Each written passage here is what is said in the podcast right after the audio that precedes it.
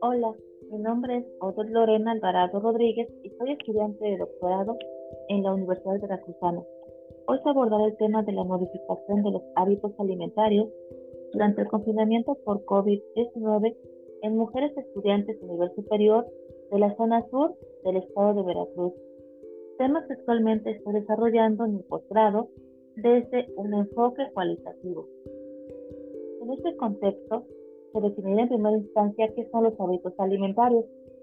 De acuerdo con Albito 2015, son el conjunto de costumbres que constituyen la forma como los individuos o grupos seleccionan,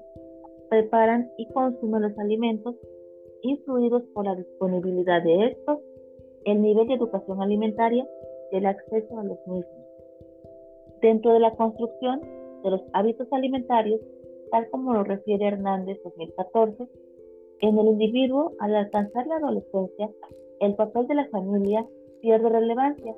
Es el grupo de amigos y las referencias sociales los que se convierten en elementos clave de la dieta del joven adolescente.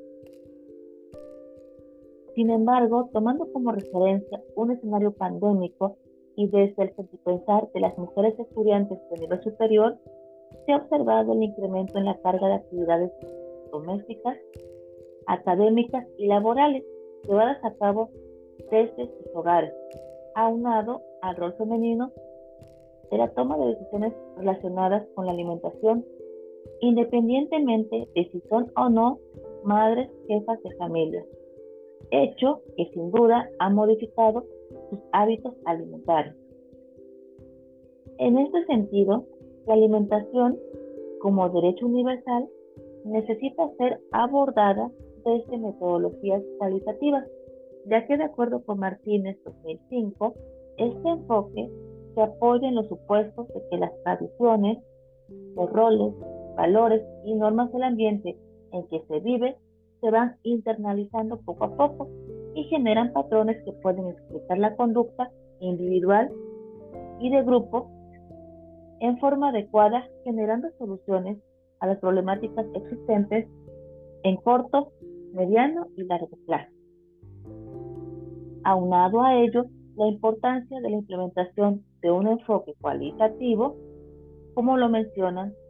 Alarcón Riveros y colaboradores 2019, recae en que la mayoría de los estudios desarrollados con población universitaria se han orientado a determinar y cuantificar hábitos alimentarios. Sin embargo, escasamente se ha considerado este enfoque cualitativo en este tipo de trabajo y menos dirigidos a mujeres, por lo cual es preciso enriquecer los estudios para comprender la realidad que se suscita dentro del contexto local y regional, además de visibilizar la situación actual y proporcionar datos para la generación e implementación de estrategias y políticas públicas que favorezcan el bienestar de las mujeres. Esto es fundamental en el análisis de la alimentación de este grupo etario, considerando que el alimentarse constituye una necesidad básica que está mediada por diversos factores, desde los biológicos, climáticos, económicos, hasta las creencias y valores que posee el individuo. En función de lo descrito, el trabajo abona a lo planteado en la Agenda 2030 dentro de los Objetivos Sostenibles u ODS, específicamente en lo referido a los mecanismos adecuados que permitan a la población y a sus dirigentes de forma conjunta participar en la búsqueda de consensos sociales y disminuir las brechas en todos los sectores. Específicamente, tiene relación con los ODS 2, que es hambre cero, el 3, salud y bienestar, el 5, igualdad de género y empoderamiento de la mujer, y el 10, reducción de las desigualdades,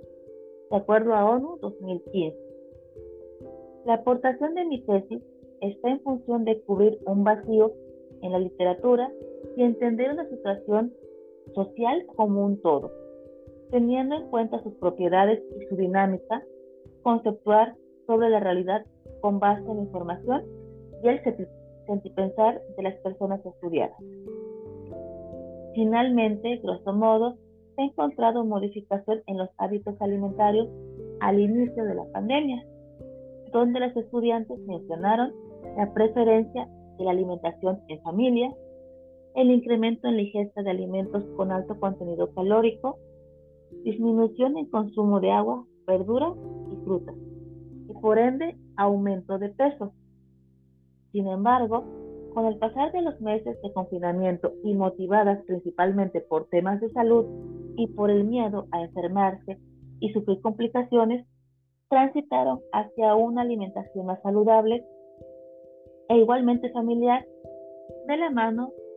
del incremento de actividad física, lo cual siguen llevando a cabo hasta el momento en favor de su bienestar.